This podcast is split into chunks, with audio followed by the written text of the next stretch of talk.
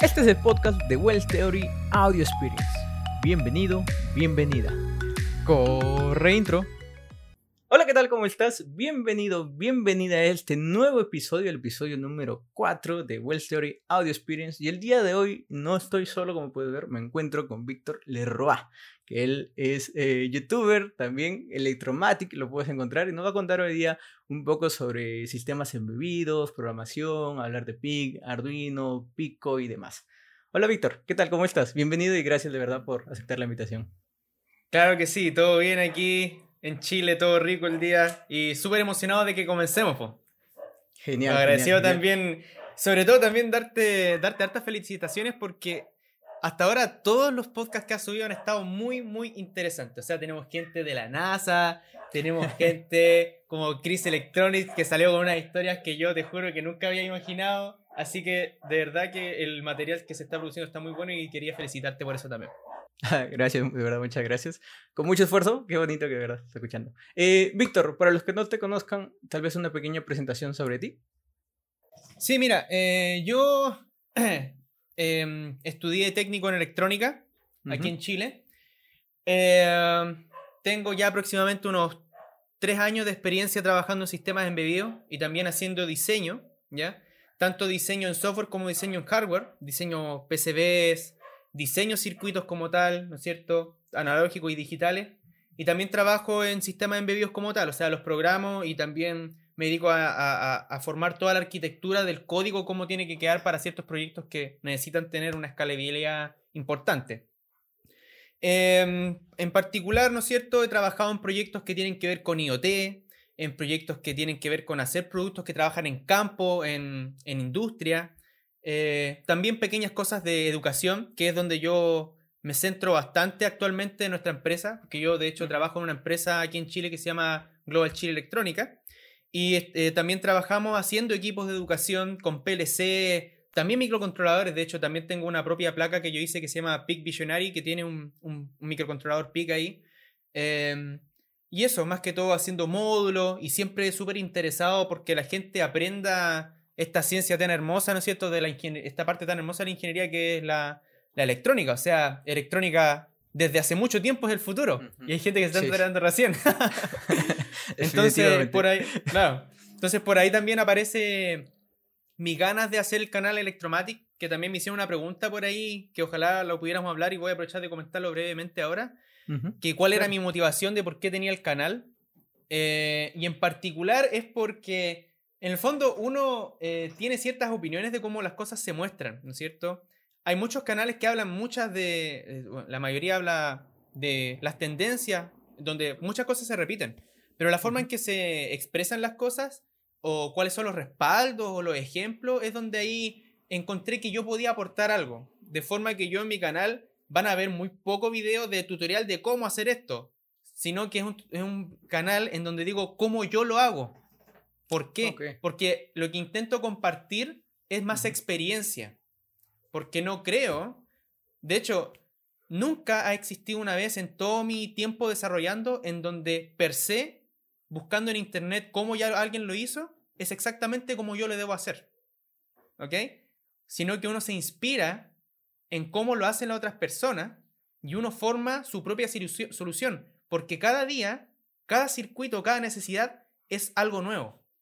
Entonces, yo lo que intento mostrar es, ok, por ejemplo, tutorial de punteros. ¿Cómo lo he utilizado yo? Oh, para que encuentre la aplicación. No la típica de un puntero apunta a la memoria, hace esto, estas son las operaciones, listo. Video 2, video 3, video 4. No. Los punteros hacen esto, ¿cómo lo aplico yo? En sistemas que tenían una memoria EEPROM, que hay que guardar una variable doble, cómo las convierto, por qué hay que convertirlas. Eso es lo que intento hacer. Entonces, por ahí va mi motivación de entregar un valor por el lado de mi experiencia, de la poca experiencia que tengo en estos tres años.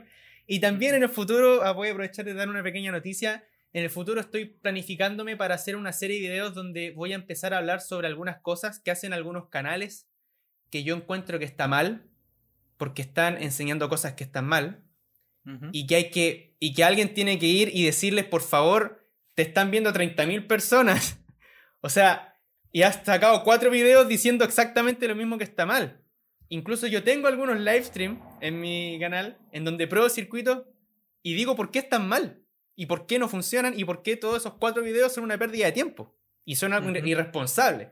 Entonces, sé que existe una, un sentimiento bien colaborativo en la comunidad de educación, pero también existe esa gente que no investiga demasiado y se hacen demasiado conocida y empiezan a hacer un, una, por un, mira, un 1% de lo que hacen termina siendo algo perjudicial. Entonces ahí es donde me gustaría también atacar un poco para generar esa conciencia de, que uno como usuario, ya, ya, o sea, mira, la que, el, quien genera el contenido no es el que filtra, el que filtra ahora somos nosotros. Sí. Porque ahora cualquiera puede crear contenido. Entonces ahora nosotros tenemos que filtrar. Entonces esa es más o menos mi visión, mi, una introducción que te puedo dar. No, sí, y definitivamente, o sea, lo que mencionas es muy cierto. Hay, yo por ejemplo he sentido cuando hacía tutoriales, videos y demás, que hay bastante responsabilidad. Y en algunos, por ejemplo, no, no puedo decir que todos me han salido bien, o algunos se me pasaban ciertos detalles. Entonces en los comentarios, oye, en tal punto, tal punto, hay que corregir esto porque estaba mal, ¿no? Perfecto. Entonces, e, eso, pero, pero sí pasa y es muy, muy responsable el estar como creador. Eh, creador de contenido, youtuber, como lo quieras llamar, sí. Hay que tener como que ese cuidado, ¿no? Porque te puedo decir, no sé, aliméntalo con 9 voltios, no pasa nada y pum, se quema, ¿no? Entonces, ¿en qué quede? Entonces sí hay que tener bastante cuidado. Y ahí viene esa parte de, de, sistemas embebidos, ¿no? que, que de cierta manera tú lo estás enfocando a eso, sistemas embebidos. Claro, es que... ¿Verdad? sí, es que lo que, lo que ocurre es lo siguiente. Yo creo que, bueno, como todos sabemos, eh, la tecnología es algo que avanza de forma acelerada. Por eso es que las universidades también, eh, esto en general, o sea, a las universidades les cuesta mucho mantenerse eh, a pie con a dónde estamos ahora apuntando en la tecnología, ¿no es cierto? Porque avanza demasiado rápido. Sí. Entonces lo que ocurre es que las personas, y ahí viene el discurso de, ok, pero cuando salgan van a poder aprender. Perfecto pero cada vez nuestra base al salir tiene que ser más alta, porque ahora el salto va a ser demasiado grande, cada vez va a ser más grande. Entonces lo que yo hago es que actualmente estoy dándole harto enfoque a sistemas embebidos porque resulta ser que sistemas embebidos hoy en día es lo que facilita muchas oportunidades de negocio. Porque hoy en día, mira, hoy en día yo creo que es muy poca la gente que en verdad le preocupa que su celular, por ejemplo, tenga un Cortex A7 o un, Dragon no sé qué cosa. Más que todo le importa, ¿no es cierto?, que le funcione, que se pueda meter en las redes sociales, que pueda haber documentos. Entonces, si tú te pones en, en, la parte del usuario, claramente el usuario lo que ve es el valor percibido desde su perspectiva.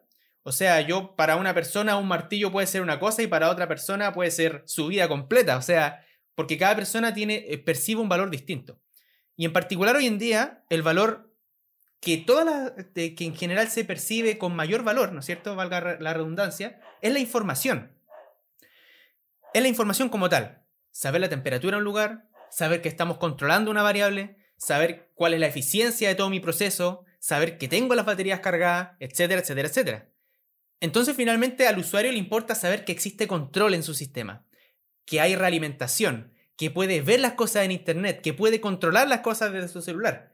Y ahí es donde viene la parte electrónica, porque esa, ese, esa, esa, traducción entre lo que el usuario está viendo en su pantalla y lo que está viendo en su celular o lo que se puede hacer, ¿no es cierto?, con eso, recae en que en algún momento hay alguna piecita de hardware que está haciendo esa medición y la está enviando a la nube, por ejemplo. Y eso es un sistema embebido. Y como tú sabrás, bueno, en la parte de producción, los sistemas embebidos,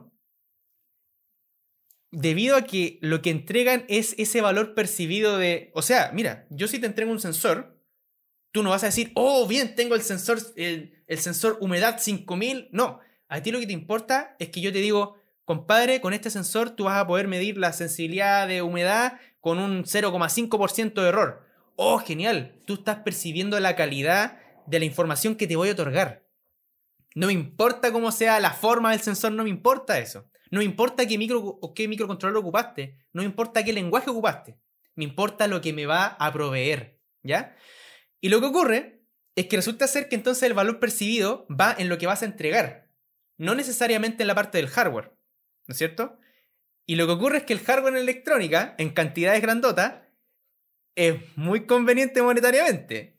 Entonces la ventaja económica resulta en lo que va a entregar tu producto, ¿no es cierto? Y resulta ser que con sistemas embebidos, el límite es el cielo. O sea, el límite es lo que a ti se te ocurra, ¿no es cierto? Entonces tienes una, una, un abanico de oportunidades con sistemas embebidos que te pueden abrir muchos modelos de negocio, muchas oportunidades de negocio y aparte, a nivel de dinero, un muy buen negocio porque se saca muy a cuenta.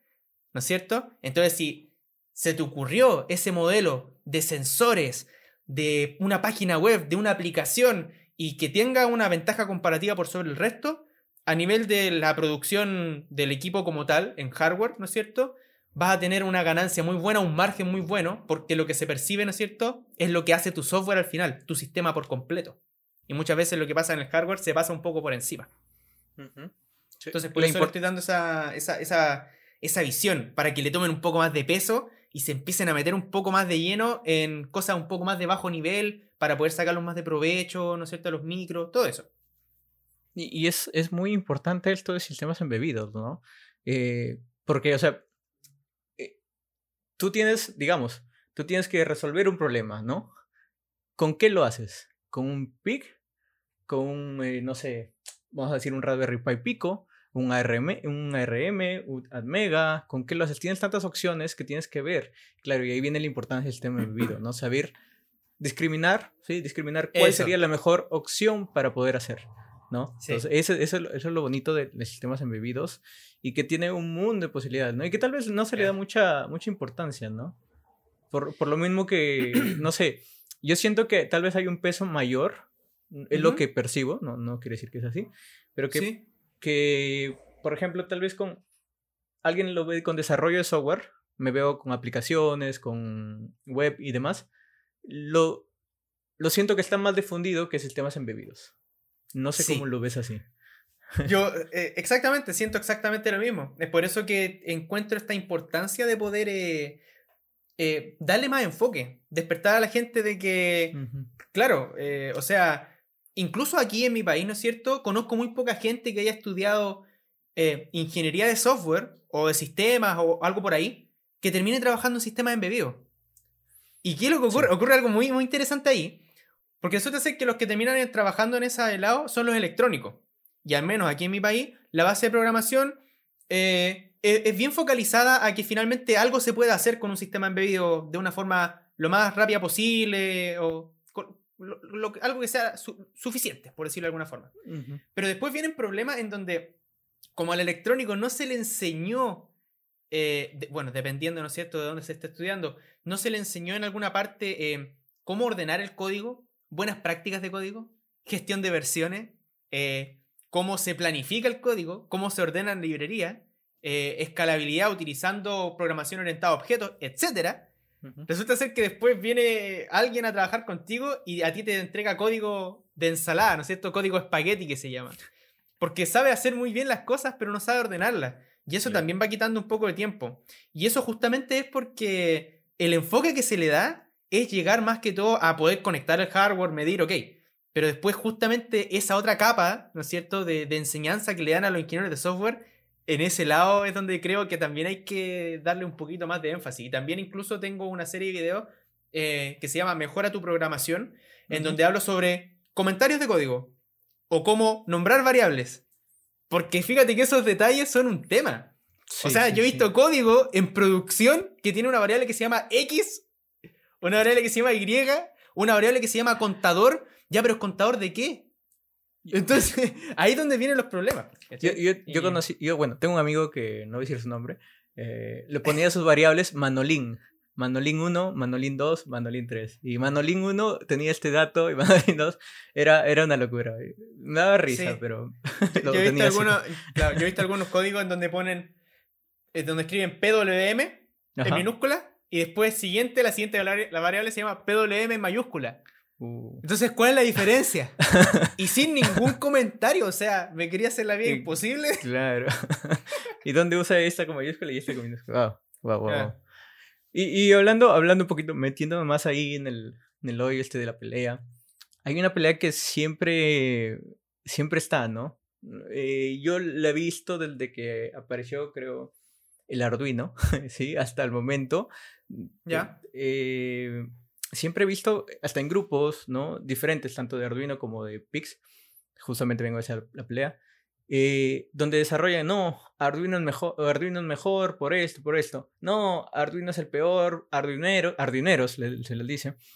Claro. Eh, y sacan, sacan memes contra esto y contra esto y se encuentran en grupos. Y me ha pasado alguna vez que un, estaba dando una clase, ya, y no sé por qué alguien comentó Arduino, no sé, no sé cómo. Estaba haciendo una clase de PIC. Y uno de los comentarios dijo, no, Arduino no sirve, no, PIC así. Y comenzaron ahí a hablar entre ellos, ¿no? Y le digo, oye, no han hablado en toda la clase y cuando hablan Arduino sí. no, ahí sí se habla, ahí sí se habla. Para ti, el que use Arduino o el que no sepa PIG o el que use PIG, no sé cómo lo ves, ¿es peor? Mejor, para especificar bien la pregunta. Sí, mejor. Eh, ¿El que usa Arduino sería menos que el que usa PIG? Oh, me, dejaste una pregunta muy controversial. Mira, mira es que depende. Mira, primero recordemos que PIC es una línea de microcontroladores de la compañía de la Microchip. y que Arduino, Arduino es una compañía, es una comunidad, es un conjunto de placas, es un lenguaje, dicen algunos, ¿no es cierto? Y que inició con otros microcontroladores que son los de la familia ABR de la compañía, de la ex compañía Atmel, que fue comprada por Microchip, de hecho, en 2016.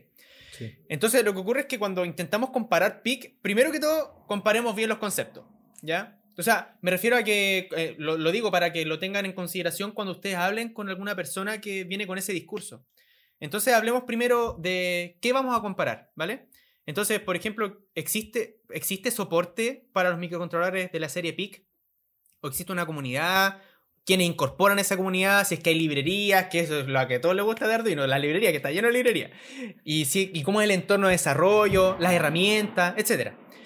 Entonces, lo que ocurre es que em, ¿No es cierto? Esta, antes de ir a esta comparación, esta disputa que, como bien dice, lleva harto tiempo, incluso de antes de que nosotros empezáramos a estudiar o que, siquiera conociéramos la electrónica, porque igual lleva harto tiempo esto de Arduino, no, recuerdo exactamente en qué año partió, pero fue una revolución. 2007, 2007 por ahí, creo. 2007 2008.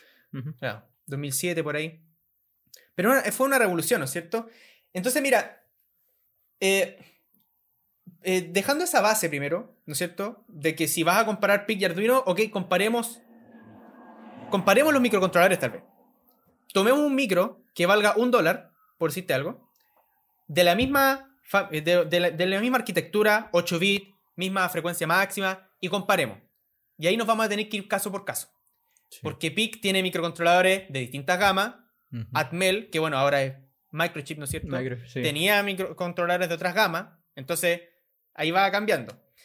Bueno, pero yéndome bien de fondo a la pregunta que me hiciste en particular, decís que una persona que programa en Arduino es menos que alguien que hace que programa en PIC o en cualquier otra plataforma, porque recordemos que PIC no es la única. Sí, sí, sí. De hecho, es interesante también que incluso comparaban este último micro, eh, el Raspberry Pi Pico, ¿no es cierto? Lo comparan con Arduino y PIC y dejaban afuera Texas Instrument o, ¿no es cierto?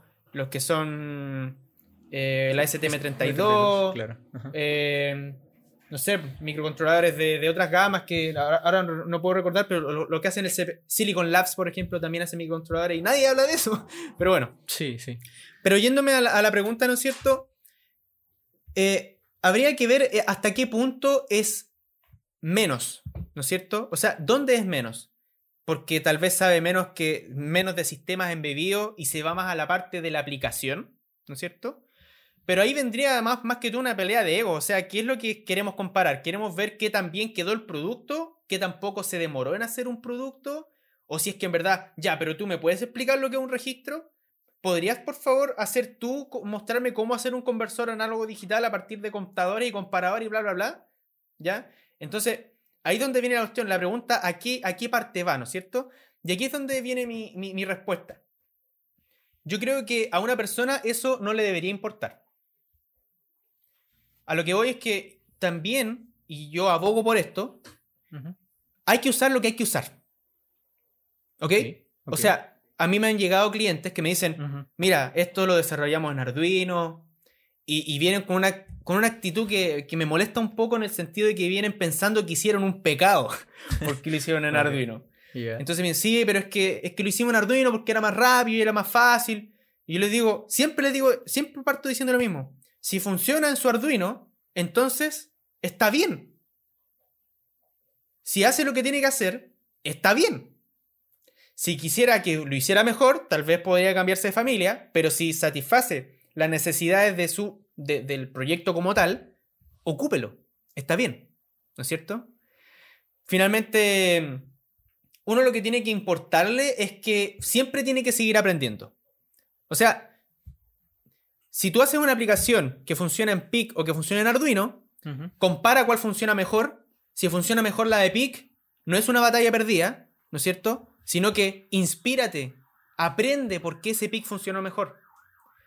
O de repente una persona que programa en PIC y se demoró seis meses en hacer un, programa, y una persona en Arduino se demoró un mes, ese gallo de PIC que, se, que viaje a, ese, a esa plataforma de Arduino y entienda por qué demoró menos y qué puede aprender de eso. Si al final se trata de eso, gente. En el fondo, hay que armarse de todas las herramientas que podamos. Y conocer las herramientas. Para que cuando llegue el momento, uno pueda decir, compadre, aquí hay que usar un Arduino y vamos a usar la placa o vamos a usar el, framework, ¿no es cierto? Aquí hay que usar un PIC por esta razón, por esta razón. Entonces, yo creo que antes de entrar a ver si es que una persona eh, en nivel profesional es más o menos que alguien porque trabaja en otra plataforma, yo creo que hay que preguntarse mejor si es que en verdad sabemos identificar cuándo usar una plataforma u otra, ¿ya? Porque Arduino tiene sus ventajas y las plataformas que tiene Microchip tienen otras ventajas. Voy a hacer un poco, voy a dar, algunas opiniones más específicas para que lo puedan investigar. Por ejemplo, Arduino es de muy alto nivel, por lo tanto es más fácil eh, usar las cosas alejándose del hardware. O sea, yo no tengo que estar leyendo la hoja de datos y los registros, a no, a no, ser que no exista una hoja de datos del chip que, al que yo me estoy comunicando, por ejemplo, a mi módulo, por decirlo de alguna forma. Eh, porque, bueno, hay una comunidad muy grande, hay mucha librería, la gente lo hace sin que nosotros lo pidamos, muchas veces hacen cosas que no necesitamos y usan más memoria, pero bueno. Eh, entonces es más rápido llegar a la aplicación. Perfecto. Eso, a un nivel pedagógico, le ayuda a una persona, también de una forma psicológica, de ver que es muy fácil lograr cosas, motiva lograr cosas de forma rápida, y empiezas a alejarte del hardware y empiezas a aprender más a la lógica de programación en un sistema embebido.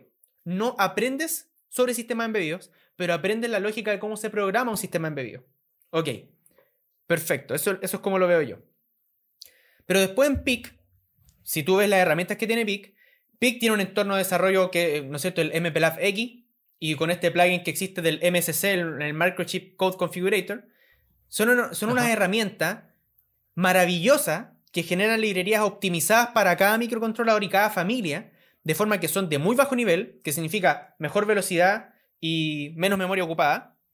Em, te genera las librerías para cada caso específico. O sea, yo quiero desactivar un bit y me regenera la librería nuevamente. Por eso es que son optimizadas. Tienen un entorno de desarrollo que te permite configurar de forma gráfica los pines. Chuta, mira, en general los microcontroladores, los PIC y sobre todo la serie 18 que me gusta mucho, tiene este multiplexador de, periféricos que se llama, entonces podéis llevar los pines a donde tú queráis, que es súper genial para diseñar placas. Eh, y después eh, el entorno de desarrollo que está basado en IntelliJ, me parece, o en... Sí, me parece que está basado en eso. Eh, es súper ordenado, están todas las carpetas ahí, se puede integrar con Git, ¿no es cierto? Entonces, es un entorno de desarrollo más profesional, pero de más bajo nivel las funciones son de más bajo nivel, entonces existe un, pequeño tiempo en donde tenemos que empezar a crear todas las funciones, ¿no es cierto?, para poder llegar a ciertos acometidos que una librería en Arduino ya tiene de por sí hecho, pero que está hecho bajo la arquitectura de los microcontroladores, ya sea Atmel o STM32 que están agregados o SP32, etcétera. Entonces, mm, eso es lo que hay que ir poniendo en la balanza, ¿no es cierto? Y ahí es donde yo digo, ok, Arduino es mucho mejor para sacar algo rápido, que no necesariamente tiene que ser una aplicación crítica, pero ya cuando la aplicación tiene que ser más crítica y muchas veces también entran cosas de costo por ahí, es mejor lanzarse una aplicación o un entorno de desarrollo o de herramientas que te permitan tener más control. Y ahí es donde viene la cosa, porque finalmente una persona que viene del framework de Arduino y de toda esta librería y todo todo lo que quieras, al menos desde mi experiencia, que yo he trabajado con mucha gente porque el tema es que trabajo en una empresa y que nos vienen y van proyectos, esas personas están muy alejadas del hardware. Entonces quedan muy amarradas a ciertos módulos y terminan usando siempre lo mismo. Y cuando necesitan escalar, empiezan a hacer lo que yo llamo puros chanchullos. Empiezan a ver cómo se la arreglan o comprando una tarjeta más cara porque creen que por ahí va la solución. O eh, viendo quién más usa otro módulo, pero nunca se, existe esa cultura de investigar un chip nuevo. Porque después llegan y ven una memoria y se dan cuenta que no saben cómo se le habla una memoria o cuál es el concepto de cómo funciona una memoria EPROM, por decirte algo. O cómo trabajar con registro, o una máquina de estado para ir viendo los estados de errores, los tipos de mensajes de respuesta, etcétera, etcétera, etcétera. Porque eso fue algo que solucionó una librería. Y fíjate que sería bastante simple que una persona fuera a ver en GitHub la librería y que se inspire y vea cómo la codificaron. Eso es algo que lo puede enriquecer un montón a nivel de programación.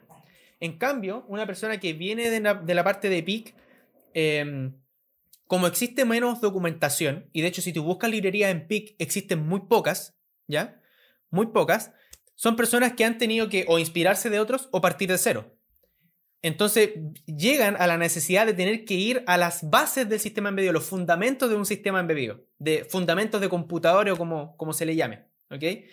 Entonces cada uno desarrolla competencias distintas. ¿ya? Y finalmente eso es lo que hay que hacer. Yo sé programar en Arduino, sé programar con las herramientas de STM32, sé programar en PIC y sé que gracias a eso estoy preparado para afrontar distintas situaciones. No aprendo una cosa para competir con otra, ni tampoco lo hago para decir, ¿sabes qué? Aprendí STM32 y Arduino es lo peor que existe. No, eso es una ridiculez. Encuentro que ahí existe una cosa como de marketing que la misma gente creó, porque Arduino no anda diciendo que es mejor que los demás. sí, sí. Y, viene, y viene esa pelea así como Android versus iPhone, eh, Mac versus Windows. Bill Gates versus Steve Jobs. Por, favor, claro. Entonces ahí. Fútbol, fútbol, Real Madrid. Ah, no, ni hablé de fútbol, que a mí me carga eso. Me carga no, no. Pero bueno. Y, ya, bueno, genial. Ahora, ahora que sabemos eso, te hago otra pregunta que también tiene que ver por ahí con la de uso este lenguaje o este otro lenguaje, ¿no? Viene Assembler o C. Ya. Mira, voy a, voy a decirte opiniones que he escuchado. Al final voy a decir la mía. He escuchado que algunas personas dicen que los programadores que siguen programando en Assembler son unos idiotas. Esa es una, que es la más extremista que he escuchado. Hay otras personas que dicen, es bueno saber Assembler, pero es mejor programar en C, pero saber Assembler. Y está el otro extremo que dice, no, no es necesario saber Assembler, váyanse a C. Ahora, voy a dar mi opinión. Yo creo que tal vez, años atrás, antes de que, de que existieran microcontroladores un poco más eh, con, más con más prestabilidades, ¿no es cierto? Con más periféricos internos, más mm, capas de abstracción de hardware, ¿no es cierto? Claro. Años atrás incluso la gente tenía que hacer bit banging, o sea, simular en software un periférico, ¿no es cierto? Y ah, incluso tenían que simular un I2C. Hoy en día el I2C está en todos lados, ¿no es cierto? Es un protocolo utilizado universalmente en todas las familias de microcontroladores. Entonces, cada vez se empezó a aumentar la integración dentro de un chip, ¿no es cierto? De un, silicio, ¿no es cierto? De un, silicón, ¿no es cierto?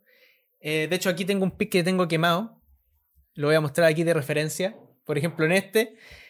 Ese micro, ¿no es cierto? Tiene eh, tantas cosas en hardware que han facilitado la parte de la programación que finalmente irse al detalle de meterse a Assembler para sacarle el jugo a algo, de repente no está muy justificado. Pero sí ocurre que en ciertas aplicaciones críticas, donde se requiere mayor velocidad y la mejor optimización, puede ser que en un micro de 8 bits tenga sentido usar Assembler, pero creo que si lo portas a un micro de 32 bits, con más frecuencia, más ancho del bus, tal vez ahí no se justifica.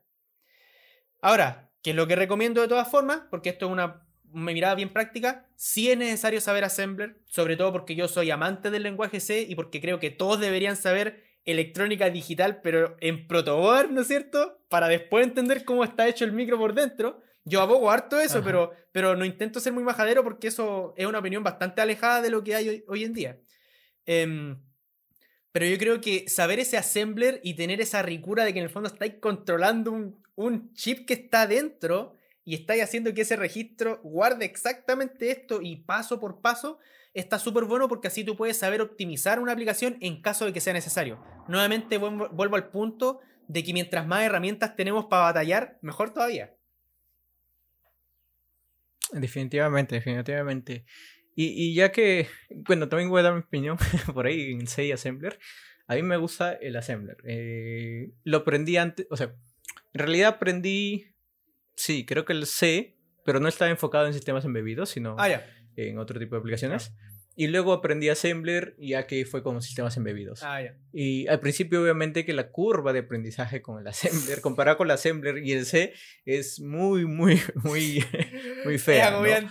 Porque Sí, es algo bien, porque las palabras, como es escrito, literal. y aparte que las instrucciones por arquitectura son distintas. O sea, el assembler que está para el sí, para el admel es otra cosa. O sea. Sí, sí, es otra cosa. Entonces, a mí se me gusta el assembler. Yo también lo aprendí. Y creo que eso, o sea, mi, mi opinión también es, el assembler me dio una base para poder después irme a diferentes periféricos y, ok, simplemente viendo cómo funciona o viendo su hoja de datos, dice Assembler, mira, así está haciendo esto, claro. ok, lo puedo cambiar a C. Claro. Entonces, e, eso, eso, el Assembler te da un montón de bases. Sí. Pero claro, depende, depende de ti, de cómo lo quieres desarrollar. Si al final te gustó el C, pues no hay problema. Yo creo que toda persona que en algún momento entre a trabajar de forma profesional en estos sistemas embebidos va a encontrarse la necesidad de que va a tener que leerse la hoja de datos y ver los registros, va a tener que ir leyendo bit por bit que hace cada cosita. Y eso está muy cercano a lo que es Assembler y finalmente C también tiene sus instrucciones para acceder a registros, sobreescribirlo. Y eso está muy cercano a, al Assembler como tal. Claramente que ahí estamos, igual hay una capa de abstracción. Es, genial decir eso, porque imagínate que uno habla de lenguajes de alto nivel. Python, por ejemplo, muy alto nivel. C está por debajo. Después C. Y uno dice, claro, pero C es de más alto nivel que Assembler. O sea, imagínate el infierno que es Assembler. Sí, definitivamente, definitivamente. Pero bueno. Y hablando de Python, ¿Sí? viene este otro lenguaje, MicroPython.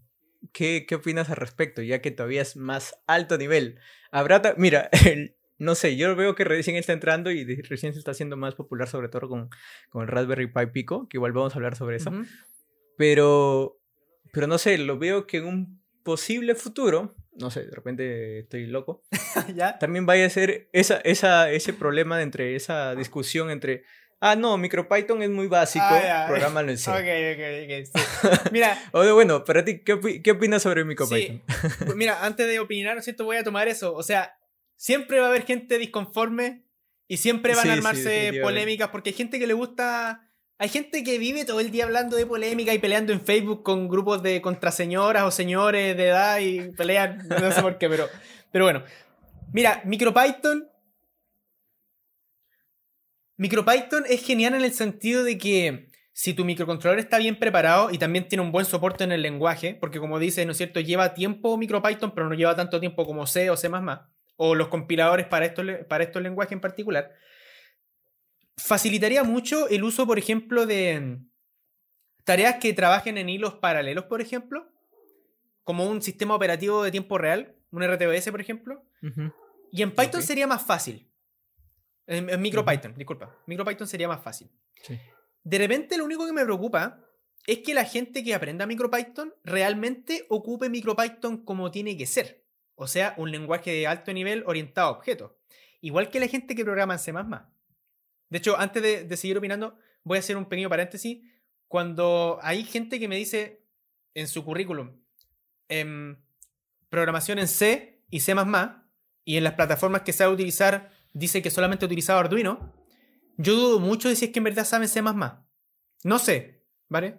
Pero dudo mucho si saben lo que es C, porque tiene muchas herramientas eh, para la escalabilidad de código, ¿no es cierto? Los templates, eh, lo, ¿no es cierto? El namespace, por ejemplo, conceptos como ese tipo, para la portabilidad de código.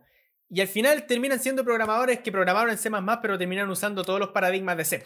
Entonces, como que nos sirve de mucho, por un lado. Pero bueno, eh, hay un cierto sector que hace eso. Pero volviendo a esta, con este paréntesis, ¿no es cierto? Espero lo mismo de la gente que ocupe MicroPython. Da muchas posibilidades aportar código en alto nivel con el mismo estilo que tiene Python, que de hecho yo también programo en Python, más que todo para aplicaciones de escritorio, y lo utilizo en forma de, ¿no es cierto?, programación de alto nivel con objetos, clases, herencia, UML, etcétera, etcétera, etcétera, etcétera. Entonces, em, yo creo que sí, MicroPython va a ser un lenguaje, o sea, es un lenguaje que da buenas oportunidades, eh, siempre y cuando también tengamos un micro bien poderoso, porque si los micros son más básicos, son más lentos, ahí empieza a notarse el problema de los lenguajes de alto nivel, que como son muy condensados, muchos ciclos de reloj, demasiados ciclos de reloj para mi gusto, para hacer una pequeña tarea que en C se hace así, o en Assembler se hace así. Entonces, yo creo que es una herramienta más, como siempre he dicho. Yo particularmente, voy a darte mi opinión, no estoy interesado en aprender MicroPython de, eh, de, de, no sé, dedicar dos años o tres años más de mi vida en aprender un lenguaje nuevo, porque creo que con C y con C yo estoy listo. Eso, ese, es al menos la, ese es al menos mi perfil profesional. Yo voy a centrarme en ser lo mejor posible en C y C++. Tal vez voy a aprender en MicroPython, pero nunca voy a decir que soy experto en MicroPython, ¿ok? Pero sí, eh, más que todo por el tema de que a mí como me preocupa el tema de los precios y todo, imagínate que si tú quieres implementar MicroPython, tal vez sea muy bueno utilizar un STM32 en un Cortex, no sé, M4 o un Cortex M7. Pero estamos hablando de que ese micro versus un PIC de, de, 8 bits, por ejemplo, em, que podría ser una cierta aplicación y tal vez si le pongo un poco más de tiempo en la programación, en el desarrollo de la programación, voy a poder lograr lo mismo. Prefiero programarlo en el PIC, en C, me voy a demorar más tal vez, pero mi costo de producción después se disminuye. Entonces, lo que ocurre es que, claro, en MicroPython después, ok, sí, voy a programar todo, en un mes lo tengo listo, pero después el micro me sale 10 veces lo que salía el PIC, entonces mi costo sube. Y ahí van cosas de la mano. Sí, lo importante que hay que tener en cuenta, ¿no es cierto?, a todas las personas que están observando, es que cada paso que ustedes dan en electrónica importa. O sea, el proyecto no parte al tiro mientras tú estás programando. O no parte al tiro con una persona que tiene una idea y empieza a hacer el circuito de inmediato. Hay una parte de investigación muy importante antes. Y esto a un nivel profesional, porque a un nivel jovista prácticamente todos pescan la, tarjeta más cercana que tienen o la más cómodo o lo que a uno lo hace sentir más cómodo para trabajar y lo hace y, listo. Pero en un nivel profesional van a darse cuenta que uno se demora mucho tiempo en qué reuniones, en qué investigación, ¿no es cierto? El I más D, ¿no es cierto? Investigación y desarrollo. Y ahí es donde viene la cosa de estar preparado. Mientras más saben, mientras tienen un abanico más grande, más oportunidades van a tener de poder encontrar mejores soluciones. Entonces sí, si a una persona que quiera aprender MicroPython, hágalo, pero por favor no dejen de aprenderse, por favor. ok, muy buen mensaje.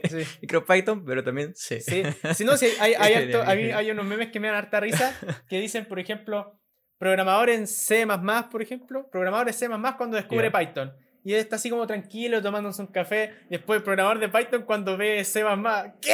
Digo, ¿qué es esto? o C, imagínate. Bueno, hay memes, sí. esas, son esas, son las únicas cosas como polémicas que, que consumo. Esos memes así me dan risa. entiendo, entiendo. Mm. ¿Y, ¿Y qué opinas con esta nueva tarjeta que ha sacado Raspberry Pi Pico? Que justamente tiene MicroPython. Sí, yo... yo, yo lo he comprado. ¿Ya? Tengo que decir, yo lo he comprado y lo he utilizado. No sé si lo tengo. Dame un segundo, acá lo tengo. ¿Ya? Acá está, justito. Le he comprado.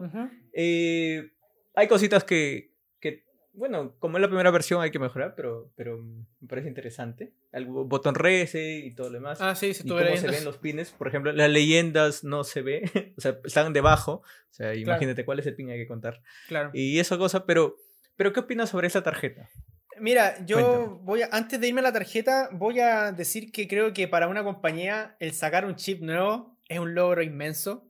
O sea, es el. Bueno, el Raspberry Pi estuvo sacando todas sus tarjetas con, con sus procesadores y todo, todo el tema de la Broadcom, me parece que el, el manufacturador, si mal no recuerdo. Y ahora sacaron su primer chip Raspberry Pi, que es un microcontrolador, y yo creo que es un logro inmenso y yo creo que la compañía debe estar, pero orgullosísima de sus logros. Sí, sí, sí, así que eso, fantástico. Yo, yo bueno, personalmente yo, em, y esto lo digo para, para bajarme un poco el nivel antes, porque mi opinión no es muy, no creo que sea muy bien recibida, pero, o puede ser controversial, pero yo personalmente no, no soy capaz de diseñar un chip. No tengo los conocimientos. Entonces, todo, yo realmente admiro el trabajo que realizaron. Ahora, la placa. Yo creo que es una placa más. La vi, la leí. De hecho, yo, yo emocionadísimo. O sea, oh, sacaron su primer micro. Genial. La vi. Excelente que hayan sacado su primer micro. Excelente que hayan sacado muchas placas porque muchas compañías estaban preparadas para esto y sacaron muchas placas de desarrollo, como Sparkfan, me parece que Adafruit también. Eh, pero después, claro, como, como yo, bien pegado al bajo nivel, me puse a ver la hoja de datos y empecé a ver ya un Cortex M0 Plus, me parece que tiene, ¿no es cierto? buena buena frecuencia de reloj. Eh, el tema de las entradas y salidas programables, que eso está súper innovador. Y después, nada más. Entonces dije. La, RAM, bueno, cositas así. Bueno, sí, bueno, la RAM y todo eso, mm. pero y 12 ajá. Claro. Sí, pero claro, eso tiene los mismos periféricos que podría tener otro microcontrolador. Eh, y está bien, o sea, debería tenerlo. Si no lo tuviera, ahí sería un problema. Pero. Sí. Fuera de eso, eh, el micro como tal, yo personalmente no lo encontré algo sorprendente. Bueno, a excepción de que tiene dual core, ¿no es cierto? Pero fuera de eso, no lo encontré algo muy sorprendente. Sobre todo también porque Raspberry Pi no está vendiendo el chip solamente vende la placa. Entonces aquí viene mi, opinión de alguien que trabaja en esta cuestión. Si ese chip no me lo pueden vender solo, yo no voy a comprar la placa. ¿Ya? O sea, mm. mira, la voy a tener y la voy a aprender a usar por si en algún momento necesito usar la placa en un sistema que no requiera de alta masa de producción ni alta escalabilidad, algo rápido, ¿ok? Porque para eso creo yo que está esa placa con tanta memoria y, y ¿no es cierto?, con eh, todo el tema del MicroPython, etc. Pero mm, yo al menos en la parte de producción no lo veo que vaya muy por ahí. Eh, estaba un poco más emocionado por ese lado, porque como dije, ah, por fin un microcontrolador, tal vez ahora sí podamos utilizar el chip de una forma un poco más amigable, porque es más fácil implementar un microcontrolador en un sistema que un, microprocesador. Em, y claro, eso como, como que fue un golpe bajo. Entonces, no dudo de que van a salir muchas librerías, de que van a salir muchas aplicaciones geniales de Machine Learning y todo lo que quieran. Pero ahí es donde después digo, chuta, pero tal vez sea mejor seguir usando una Raspberry Pi 4 o mi mismo computador para hacer eso, porque fuera de lo que ya ofrece la placa, no le encuentro mucho sentido, sobre todo porque no puedo tener el chip. Esa es mi, mi opinión por un lado. Ahora, bueno, como te digo, la comunidad siempre va a hacer cosas maravillosas. Imagínate, hay hasta aplicaciones de un Arduino 1, un micro de 8 bits que anda súper lento, que lo usan para tirar un cohete para arriba, ¿no es cierto? que llegue hasta, hasta las nubes y funciona genial. Entonces, si eso pasa con un micro de 8, yo creo que con este también van a hacer cosas geniales. Sí. Y también creo que bien, lo único que creo que es bien rescatable es esa innovación que tienen de los pines estos programables, ¿no es cierto? Los PIO les llamaron, ¿no es cierto? Creo que eso también está súper genial. Pero como te digo, fuera de eso, no creo que exista mucho más. De hecho, ahí es donde viene mi pregunta también sobre... De hecho, estuve revisando. La semana pasada también salió un micro nuevo de la STM32 y pasó desaparecido. Todos los días sale sí. nuevo. Pero parece ser que también viene por un tema de las marcas, ¿no es cierto? Y por el marketing. Porque STM32, o sea, STM no tiene a nivel de redes sociales no tiene un marketing tan importante como estas otras marcas. Donde tú veías a todas las personas súper colaborativas y todos, hola, bienvenidos a un nuevo tutorial, bla, bla, bla. STM no es así. La ST no es así. Tiene tutoriales de una hora, donde la persona está hablando así al micrófono y como que se está quedando dormido. Pero tiene un contenido enorme.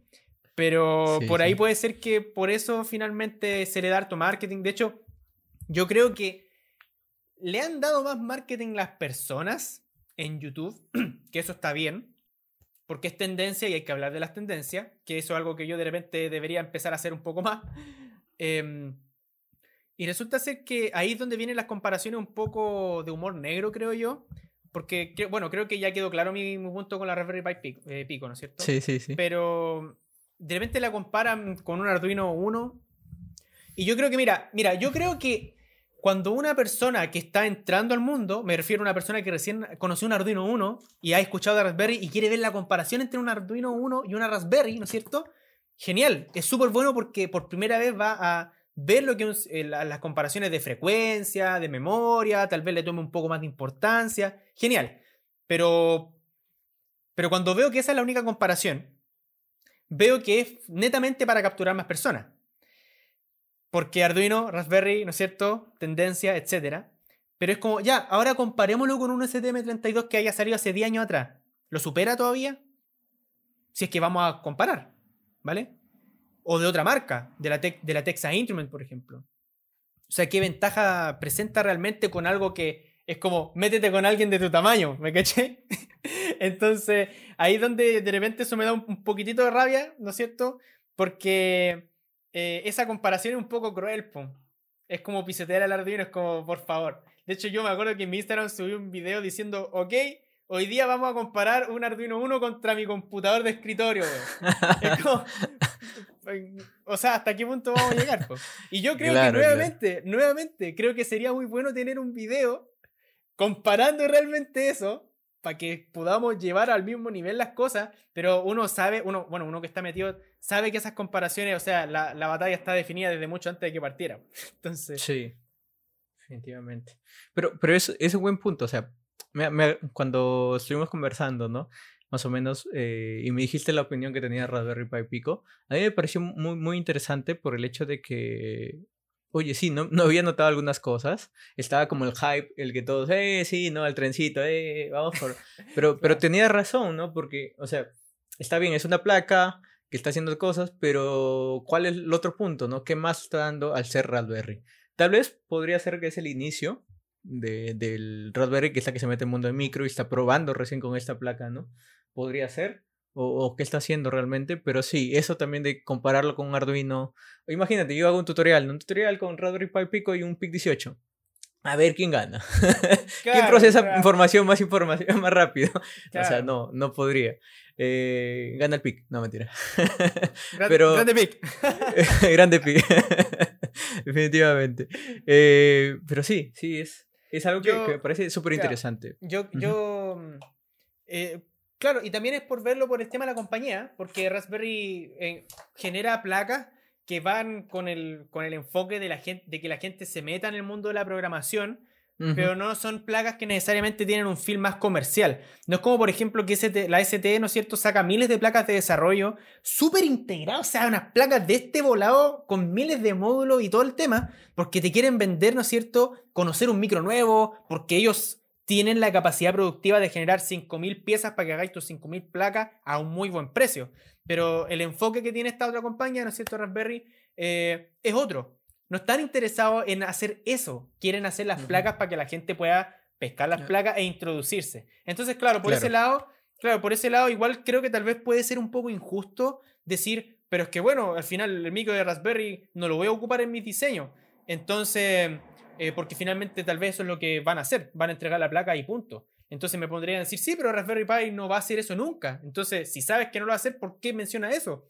Bueno, en ese caso, ni siquiera consideraría usar esa placa, si fuera por no compararla por ese punto. ¿Me Claro, claro, definitivamente. Y algo que mencionas tú es que justamente el, del STM, STM, ¿verdad? 32, que había sacado un nuevo PIC, eh, un, perdón, un nuevo PIC, un nuevo microcontrolador. Y también del SP32, ¿no? De inteligencia artificial. Sí, sacaron el, el, S2, me parece, el SP32 S2. Ajá, que sacaron. Y, y tampoco, como dices, no se habla mucho de eso, ¿no? El, yo, claro, lo que más también escuchaba, no lo había escuchado el, SP32, lo vi en tu canal. Eh, claro, yo más escucho Raspberry, Raspberry, Raspberry, pero en ese salió ese 32 con inteligencia artificial que sacado aquí, que tiene estas mejoras, que chévere, ¿no? Pero igual no se escucha y las personas como que pensaron que solamente existía Raspberry, cuando le enseñas otro dices, ah, que había otro. Claro. o no se meten ahí, ¿no? Porque tal vez no es eh, comercial. Eh, claro, el mensaje finalmente es que las personas no solamente tienen que quedarse en las marcas, o sea, exploren el mundo. Pregúntele a un ingeniero en electrónica qué otras cosas existen y, amplíen su visión, porque eso es lo, eso es lo importante. porque, porque, porque, ojo, en Instagram, en YouTube, solamente vamos a ver lo que a las personas que están eh, haciendo los videos les genera mejor tráfico, eh, mejor ingreso, etc. Entonces hay que tener eso consciente también. Sí, definitivamente. Dentro de es su chambas, definitivamente también. Eh, a mí, por ejemplo, me hicieron una pregunta. Sí, hice unas, unas historias en Instagram y me hicieron el ARM, hablando ya, dejando un poco de los micros y demás, vamos a hablar ahora de microprocesadores. Eh, ARM es la empresa que está desarrollando todos estos chips, que está en todos lados, ¿no? Se encuentra. ¿Cómo, cómo crees que... Eh, me, les preguntan si va. ¿Cómo ves este desarrollador de arquitecturas? Si está avanzando muy rápido o, recién está, o todavía tiene un gran camino por llegar a todos los dispositivos, o qué tanto ha sido el avance, ¿no? Sí, mira, em, es, bien interesante lo que pasa con esa compañía porque tiene muy poca competencia. Yo creo que fue una compañía que supo hacer muy bien el negocio porque ellos finalmente venden licencias por usar su arquitectura. Sí. Y lo vemos en todos lados. Creo que incluso PIC también la implementa y Atmel también. También tiene el PIC, tanto por decirte un DS PIC que es Cortex M algo. por decirte algo. Eh, tú, tú, yo, mira, yo personalmente la serie DS PIC no la ocupo. Yo, yo cuando quiero hacer algo de ese tipo, en general uso STM32, ¿ya? Preferencia personal. Eh, entonces ahí me podrás complementar mejor, pero la cosa es que mm, eh, también en la parte de los procesadores, ¿no es cierto? Los Cortex A7, por ejemplo, que son los que se ven, incluso en la Raspberry también tienen el, procesador, ¿no es cierto? Un Cortex A algo, si mal no recuerdo. Sí. Entonces, y también en los procesadores del celular, o sea, están en todos lados. Sí. Yo creo que tienen, yo creo que tienen el mercado eh, tienen una ventaja de demasiados años. Yo veo muy difícil que aparezca una compañía y que diga, ok, lanzamos una nueva arquitectura y que le gane a como las 15 arquitecturas que ya tiene ARM, entonces es muy difícil. Creo que, creo que tuvieron una, una, incidencia en el mercado muy buena, porque imagínate que no fue una marca de, de chips como tal que empezó a generar esta inteligencia, ¿no es cierto?, esta propiedad intelectual, sino que él generó la propiedad intelectual y se la vendió a las marcas. ¿Ok? Porque, por ejemplo, si, si Microchip hubiera hecho eso de alguna forma y hubiera creado su propia arquitectura tal y como lo hizo ARM, tal vez Atmel hubiera salido, años atrás antes de que lo compraran, claro, y hubiera creado su propia arquitectura para competir con la competencia. Pero finalmente, como salió ARM y empezó a vender, a vender, a vender, a vender, la competencia fue por otro lado, fue por cómo estas marcas implementaban la arquitectura en sus microcontroladores, que es donde finalmente STM, que en, todas las opiniones de muchos lados dicen, ustedes tienen un Cortex M7 en, no sé, en la SAM D21, por ejemplo, de la Atmel, eh, o en un DSPIC, o en un STM, STM lo implementó mejor que nadie. También hay unas opiniones un poco extremistas que dicen, gente, no se metan a Arduino, no se metan a PIC, no aprendan 8 bits, no aprendan 16, aprendan STM32 para toda la vida. Entonces, de un sentido de vista práctico, porque tienen herramientas fabulosas de diseño, o sea, yo creo que nadie supera a la STM en particular, en ese sentido, en la parte de microcontroladores. Em, antes de eso, ¿no es cierto? Em, creo que en un punto de vista de, eh, como de mm, producir electrónica como tal, está bien, pero por un lado pedagógico yo estoy un poquito por detrás. No, no, no creo que eso esté bien. Yo creo que una persona tiene que meterse en los 8 bits para aprender, ¿no es cierto? Y meterse en ese lado y descubrir las desventajas para entender por qué. Siempre caigo en lo mismo de que yo creo que es importante entender cómo funciona el circuito como tal, la arquitectura. Pero fuera de esa opinión, ¿no es cierto? Em, creo que ARM, con todo lo que ha implementado, dudo que vaya a salir la competencia. Eh, para competir dentro de todo este amplio mercado en el que ya se encuentra inserto, yo creo que no hay que preocuparse. No creo que haya que preocuparse de que no haya competencia, ¿no es cierto? Porque finalmente nosotros estamos amarrados a que los micros que hagan sean potentes con la arquitectura, ¿no es cierto? Que sean de buen costo, que tengan buenas características de bajo consumo, por ejemplo, que sean de dos núcleos, etc. Yo creo que por ahí no deberíamos preocuparnos mucho. Eh, Creo que hicieron la pega muy bien. Creo que tienen negocio para rato. Creo que van a crecer eh, mucho. Eh, o sea, cada año nos sorprenden con una nueva arquitectura o con nuevas publicaciones de todos los mercados que abarcan. Entonces, yo creo que es algo que solamente va a crecer, a crecer y el mercado ya quedó para ello. Y no creo que en particular tengamos que preocuparnos mucho por ese lado. Sí, y eso que ha sido, eh, bueno, ARM ha sido hace poco adquirida por, por Nvidia, ¿no? O sea, le hecho en la compra, Lo ha comprado y por ahí imagino que Nvidia también va a utilizar ARM para desarrollar justamente mejores tarjetas gráficas y creo que está quiere desarrollar más de inteligencia artificial. Entonces tiene todavía un camino por ahí y obviamente eh, ARM es el único, creo, o el más utilizado, ¿no? De los diseñadores de arquitecturas.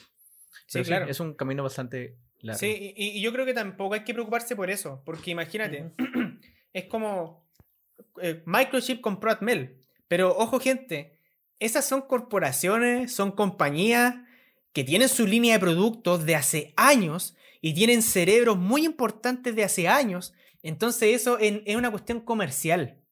O sea, yo he visto eh, conferencias y ferias que hacen, ¿no es cierto?, eh, en Estados Unidos, eh, donde ahora las mismas personas que estaban en Atmel están representando a Microchip y tienen otra polera, pero son las mismas personas. Es una cuestión netamente de imagen, empresa, ¿no es cierto? De hecho, Microchip compró Atmel porque prácticamente Atmel estaba muriendo. O sea, no, no estaban teniendo ganancias, estaban con una pérdida enorme. Y Microchip le dijo, mira, te compro. Y ellos dijeron, ok. ARM también, ¿no es cierto? Creo que el hecho de que te compre la marca, ¿no es cierto? En este caso, puede que ser, esto es una cuestión netamente de empresas, puede ser que limite algunas cosas a nivel empresarial y corporacional dentro, pero te asegura un nuevo mercado. Como tú mismo dijiste, el tema de la inteligencia artificial, ¿no es cierto? Todo esto que, requiere de un gran estudio por este procesamiento paralelo. Entonces creo que ARM es una adquisición muy importante para Nvidia y creo que solamente podemos esperar grandes cosas de esa, de esa compra. Definitivamente. Y bueno, cambiando un poquito el tema de, sistemas embebidos, ingresando un poco más a tu canal, que él, estaba viendo, estaba verificando ahí eh, varios videos y hay una parte que me gustó. Hay, bueno, unos, este, hay dos eh, transmisiones en vivo que me gustaron. Hay una más. Que es este, distorsiones de seguidores, se llama. Me, ah, gustó la, idea de cómo le integras música con ingeniería. Eso me, pareció muy, muy chévere. No sé si le podías contar de qué llevaba este reto, estas distorsiones de, seguidores. Sí, antes de, antes de llegar a mi canal voy a hablar de algo un poco más personal. Yo, de hace mucho tiempo que toco guitarra. Tuve una banda, he tocado en varias agrupaciones y todo. Y también mi padre, ah, que también es electrónico, em, también es electrónico, él también es músico. Y también he tenido el gusto, ¿no es cierto?, de tocar con él en, festivales y todo el tema. Qué bonito. Entonces, sí, y también él, también tuvimos una empresa de amplificación, o sea, de, de equipos de amplificación, de potencia, y todo lo que conlleva eso, tener compresores, ecualizadores, cable, gente para cargar los equipos, etc. Em, entonces yo siempre estuve muy inserto en ese mundo musical. Y yo creo algo muy genial, que es que yo creo que, ¿no es cierto? El arte despierta otra parte de, nuestra persona. Eh, fuera de las cosas duras, ¿no es cierto? De los números, etc. Todo lo que tiene que ver con las emociones, la inteligencia emocional, eh, el saber controlar la frustración, la ansiedad. Todas esas son cosas que en la ingeniería no, no se ven pero es algo que se ve muy reflejado en la parte del arte, ¿no es cierto? Entonces, yo creo que parte de la enseñanza, o como yo creo que hay que enseñarle a las personas, es basado en proyectos. Yo soy fiel creyente de que uno tiene que aprender, o la mejor manera de aprender es con aprendizaje basado en proyectos, desafiando un poco la educación prusiana que tenemos en todo el mundo. Entonces lo que ocurre es que yo creo que a la persona no hay, a la persona no se le encanta estando en una pizarra eh, durante horas, durante toda la semana, eh, enseñándole lo que tiene que memorizar o lo que tiene, dónde tiene que aprender o lo que sea. Yo creo que primero hay que encantar a la persona. Hay que hacer como un show de magia en donde la persona quede encantada de cómo se logró hacer eso, ¿no es cierto? Y que queda con esto dando vuelta en la cabeza. Entonces cuando yo digo, gente, escuchen esto, toco la guitarra, ahora voy a poner un diodo aquí, ¡pum! Suena de otra forma. ¿Por qué? es ese, encantamiento, ¿no es cierto?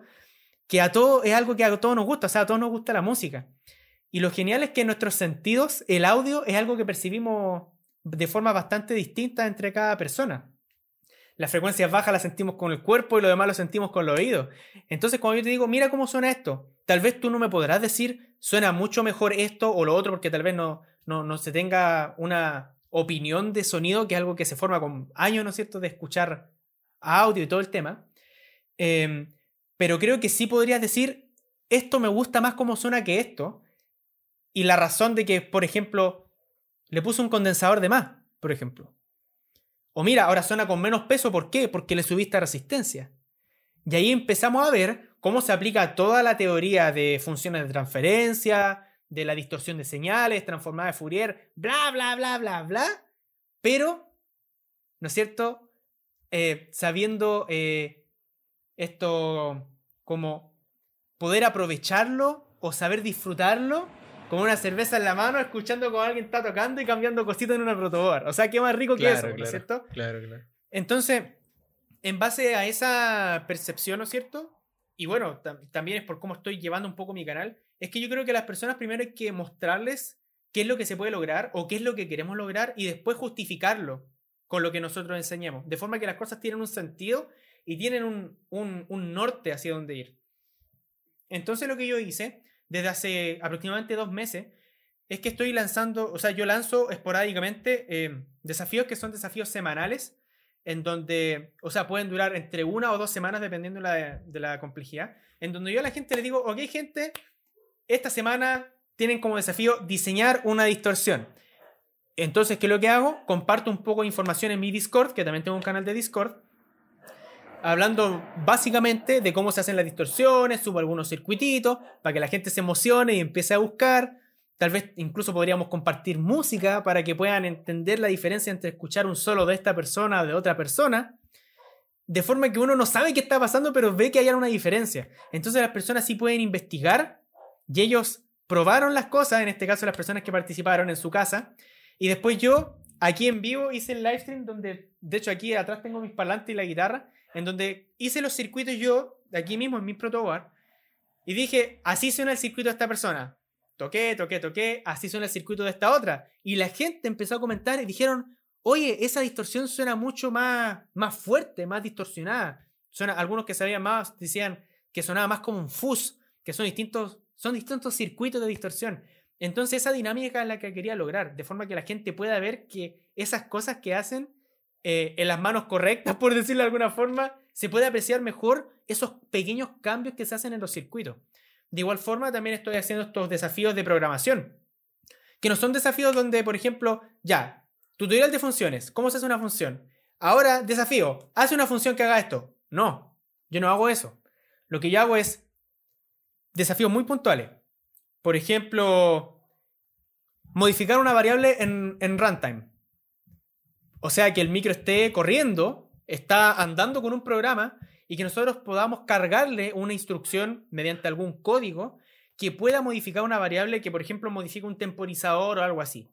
¿Ok? Que eso es una modificación en runtime. Entonces, ahí es donde viene la pregunta. La persona entendió muy bien lo que tiene que hacer, pero viene con el problema, ¿y por qué no lo puedo cambiar antes yo en mi programa? Y ahí viene y aprende lo que es el tiempo de compilación y el tiempo de ejecución.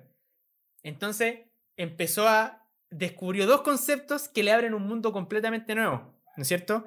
Después viene la parte de implementar el código. Hay personas que lo hicieron con puros if, hay personas que lo hicieron con máquinas de estado, hay personas que intentaron usar estructuras de datos y hay personas que no. Entonces después tomo esas soluciones y las muestro en vivo. Esta persona lo hizo así, esta persona lo hizo de otra forma, de forma que las personas pueden eh, resolver estos problemas que yo creo que son problemas críticos, porque son cosas que se ven mucho en los sistemas embebidos, y también así las personas pueden nutrirse de distintas personas resolviendo el mismo problema. O sea, si tenemos un problema y mil personas, hay mil soluciones diferentes. ¿Cachai? Y eso es lo que yo quiero condensar. Y de esa misma forma es que también quería invitarte a un desafío que... sí, a un desafío que armé ahora, porque yo ya subí un video de. Eh, subí un video sobre punteros que se llama Lo básico de punteros. ¿Ya? No son aplicaciones avanzadas, ¿no? apuntan a estructura, no apuntan a funciones, no, apuntan a puras variables. Y subí una, un desafío que se, llama, que se trata de. Tú tienes una variable de, tipo doble. Y esto tiene que ser implementado en un sistema, en un sistema embebido, ojalá de 8 bits. Tienes una variable de tipo doble. Que dependiendo de, bueno, dependiendo de la plataforma, puede, podría utilizar 4 o 8 bytes. ¿Ok? Entonces tienes esa variable y después tienes un arreglo de 4 enteros de 8 bits, sin signo, ¿vale? Ok. El desafío es tomar la variable doble y, en el fondo, diseccionarla y guardarla en este arreglo de 4 bytes. ¿Por qué? Porque si la variable doble ocupa 4 bytes de memoria, en teoría yo puedo recoger cada bloquecito y guardarlo en una memoria, en un arreglo de 4 de cuatro elementos de, 4, de 8 bytes, de 8 bits, Ajá. disculpa, de un byte cada uno. Ese es el primer desafío. Y después viene el desafío de tomar este arreglo y rescatar esos datos y juntarlos todos para volver a rescatar esos datos en una variable doble. ¿Ok? Entonces aquí vienen grandes problemas. Porque una variable doble tiene un formato con el tema de la mantisa y todo eso, igual que los números flotantes. Entonces, si tú lees ese número como un número binario, tiene otro, otro valor en sistema decimal. Entonces, ¿qué pasa? Ahí vienen los, lo que nosotros le decimos los caldos de cabeza. Porque tiene súper claro lo que pasa, pero es tan enredado que no sabéis qué, qué, qué hacer. Y ese es el desafío. Ahora, ¿dónde se justifica? Yo, por ejemplo, ahora tengo un diseño En donde tengo una memoria EPROM que tiene una interfaz I2C, ¿no es cierto? Entonces le mando paquetes de 8 bits o le mando, ¿no es cierto?, un burst, o sea, varios paquetes seguidos de 8 bits. Entonces tengo que guardar distintos tipos de datos. En particular yo estoy guardando unas estructuras de datos en la memoria que en algún momento más adelante voy a hablar sobre cómo se hace, porque es más fácil entender que estoy guardando una variable de 8 bits en un registro de 8 bits que estoy guardando una estructura que ocupa, no sé, 23, 23 bytes, por ejemplo, en toda esta memoria y cómo, y cómo la rescato, ¿ya? Bueno, pero ahí viene la parte de, de la capa de abstracción y algo que voy a hablar un poco más adelante. Pero en particular en ese diseño tuve ese problema, ese desafío en el fondo, en donde teníamos que guardar datos de un GPS y guardarlos en memoria EPROM. Y la variable en este caso, se está, la coordenada, se está guardando en una variable doble y tenía que guardarla en una memoria de 8, de 8 bits. Entonces, eso les permitirá a ustedes, ¿no es cierto? Poder guardar este tipo de variables en memorias que tienen otros anchos en el fondo, otro ancho, otros anchos de buses. Entonces, ¿qué van a aprender? Cómo leer una memoria EPROM, cómo guardarla en una, en una variable, en una estructura, en un arreglo, rescatar el dato, porque son cosas que sí se ven en, la, en- en el día a día. Y yo también he sabido de casos en donde las personas cuando no saben hacerlo, no lo hacen. Y ahí hay un gran problema, porque pierden eh, una ventaja comparativa por sobre la competencia. O sea, si yo lo hago y tú no, te superé. Entonces, a un nivel comercial, a un nivel comercial, ojo, no a un nivel personal. Entonces, eso es lo importante. Eh, finalmente te vuelves un, programa- un programador con más competencias, con más experiencia. ¿ya? Entonces, por ahí va y también te dejo la invitación y en mi Instagram, para los que estén interesados también, y en mi canal de Discord, va a estar todo publicado sobre cuál es el desafío. Es muy corto, de hecho, un pantallazo que le tomé a mi celular, que son como dos preguntas nomás, pero va a tomar tiempo, va a tomar un poco de tiempo, dependiendo de qué tan idóneos son con el lenguaje. Y el único, la única ayudita que les puedo dar, porque de hecho también lo di en mi Instagram, es tienen que usar punteros. Esa es la manera más fácil de hacerlo. ¿Ya? Sí, sí, sí. De eso se trata, en el fondo. Genial. Motivar ¿Cuándo- a que la gente aprenda entendiendo por qué se hacen las cosas, en el fondo. Claro. ¿Hasta, ¿Hasta cuándo es lo del reto? Mira, ese reto es hasta el sábado 6 de la próxima semana. Sábado seis, la otra semana. Sábado 6, sí. Es una semana. Y ojo, quiero que, miren, no, no, les doy una semana, pero igual quiero aprovechar de... de Aunque decirle- espera, pero. Ya, ¿Sí? dime, cuéntame, cuéntame. Sí, no, pero- que, dime, di- dale, dale tú no. Eh, lo que pasa es que, no sé, el, el video en este caso no se publica el 28. O sea, se va a publicar después del reto. Ah, ya, ya, vale. O sea, Eh, Paréntesis, ese es el paréntesis. detalle. Vale, en ese caso, eh, ya, en ese caso dejemos comentado que, que para la próxima oportunidad los voy a invitar, ¿vale? Voy a- Eh, no, no, igual, igual lo voy a hacer por ahí para, para que sepan. eh, pero está genial, está genial. Igual compartirlo y, y de repente en, en su canal, en Electromacti, pueden encontrar más retos, ¿no? Que sería chévere. Claro, e- exactamente.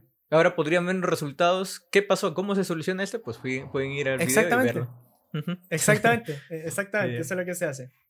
Entonces, lo que iba a comentar es que aquí uno, se- aquí uno da una semana, pero tengan en cuenta que cuando ustedes trabajan en una empresa, ustedes le van a decir, o sea, no, o sea, o sea, se van a dar una vuelta, se van a dar una vuelta el que te esté supervisando. De hecho, yo estoy haciendo eso, me doy una vuelta a 30 minutos y digo, ya lo hiciste, ¿no?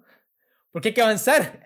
Y uno, y, y, qué es lo que pasa? Que como esos son problemas fundamentales, uno espera que eso sea solucionado rápido porque es algo básico, pero igual es un poco avanzado eh, desde un punto de vista de alguien que está recién aprendiendo o que no tiene mucha experiencia. Entonces, por eso comparto ese desafío. Genial. Y a todos invitados para los siguientes que salgan. sí, sí, sí, sí. Genial, genial. Qué, qué, bonito, qué bonito, de verdad. Qué bonito los desafíos. Cuéntame, ¿qué proyectos vienen para tu canal?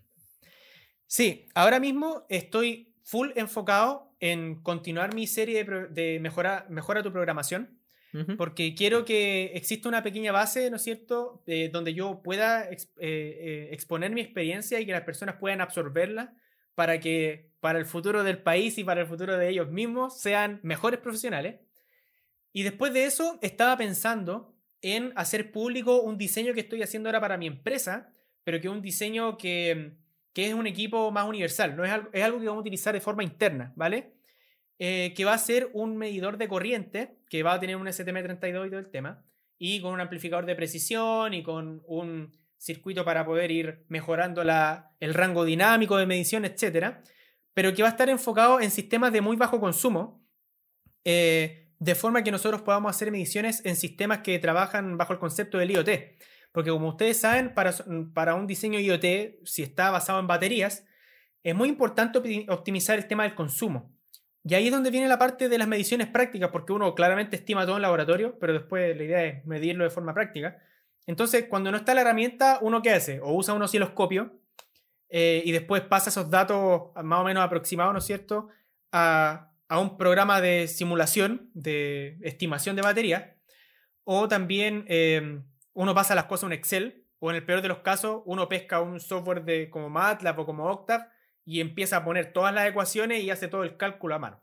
Entonces, lo que nosotros estamos haciendo es justamente un equipo que te permite a ti conectarlo en el sistema y él mismo comienza a medir los datos y va a, y va a poder compartir los datos a tu computador y el computador después va a correr un software que va a poder recoger los datos y darte todas las analíticas de cuánta es la estimación de vida y todos los cálculos más automatizados. ¿Cuál es la ventaja comparativa respecto de las herramientas actuales? Una va a ser open source. Segundo, va a ser de muy buena precisión, eh, que eso todavía está en desarrollo, así que no puedo compartirte qué porcentaje de precisión tiene. De hecho, estamos en eso y eh, le digo, a mi, le digo a, mi, a, mi, a, mi, a mi ayudante de laboratorio que esta semana se viene pesada, porque hay que avanzar. Pero eh, en el fondo va a ser eso, va a ser un equipo que va a recoger datos y después va a tener un software que va a correr para esa misma placa, ¿no es cierto? Un software propio de la placa diseñado en el computador que nos va a permitir esto hacer el análisis de los datos y voy a estar compartiendo todo el proceso, em, más que todo el análisis de cuando ya esté hecho, ¿ok? Porque creo que igual hacer un video, yo feliz haciendo un video de una hora y media de yo pensando en qué hacer, pero creo que es mejor mostrar el resultado y de forma más condensada decir por qué se llegó a eso.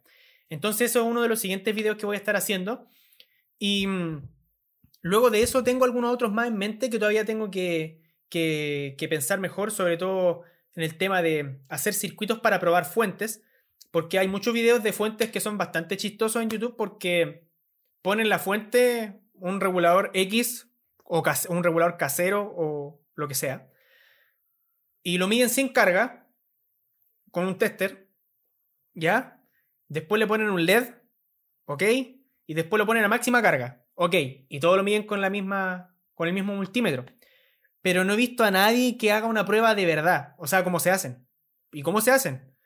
Un osciloscopio con un circuito con un MOSFET de muy alta velocidad, se dispara el MOSFET, se le da una transiente a la fuente, se ve cómo responde, se ve cómo responde la fuente cuando empieza, cuando enciende, cuando se apaga. Y así ustedes van a poder observar dentro de algunos videos que tengo, unos live stream, eh, haciendo un, un review de una fuente de, otro canal, en donde son prácticamente un chiste esas fuentes.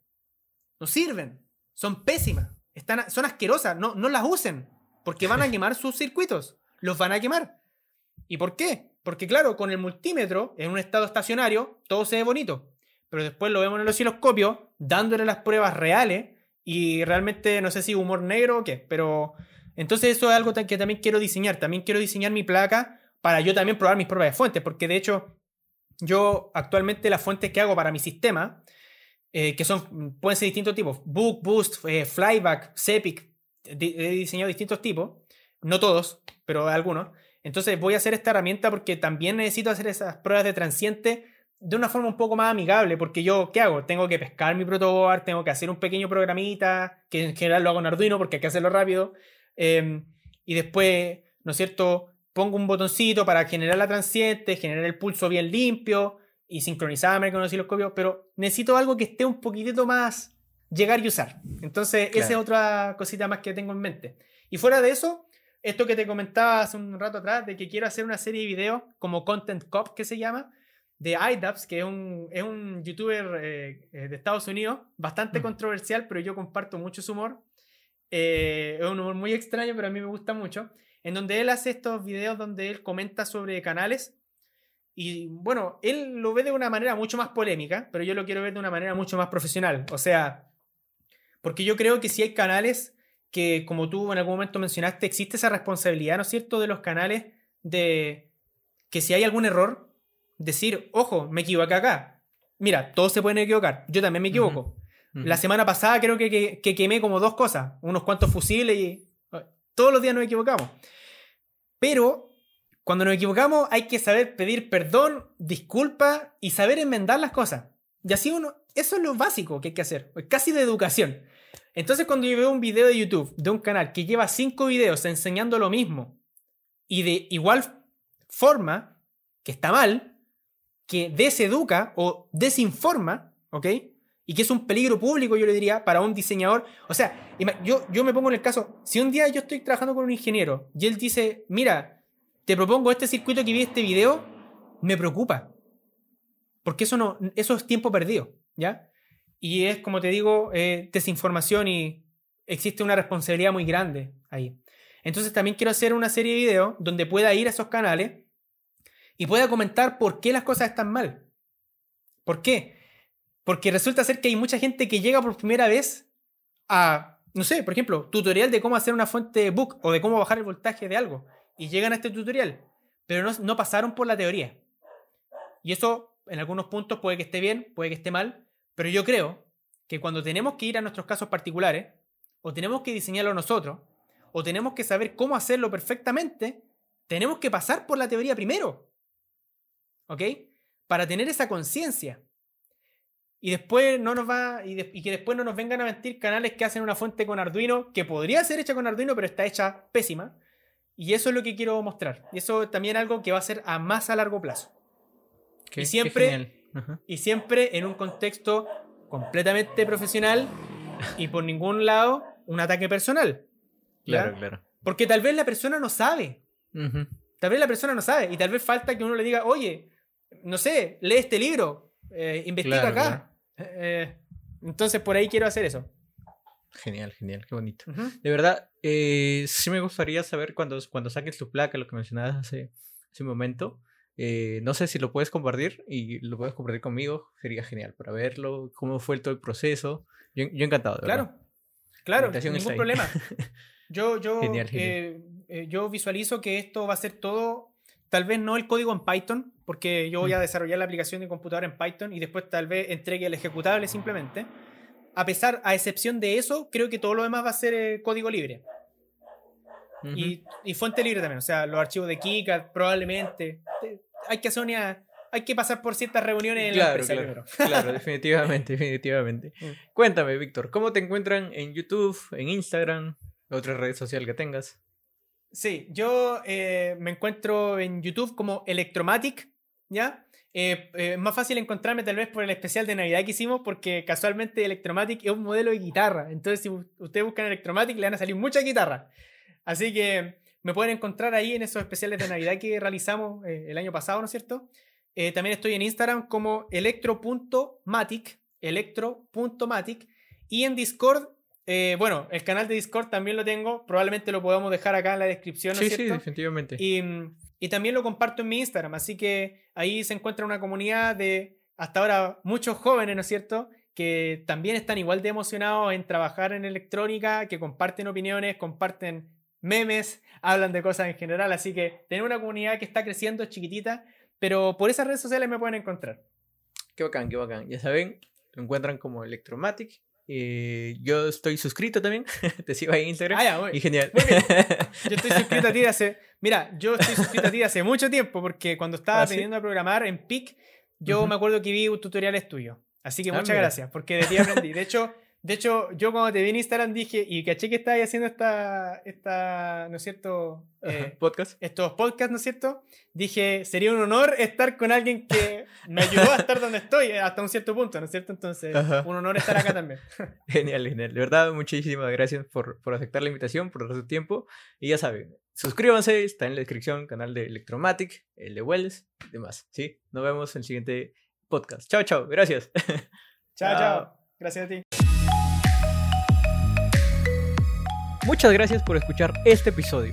Nos vemos la próxima semana. Suscríbete.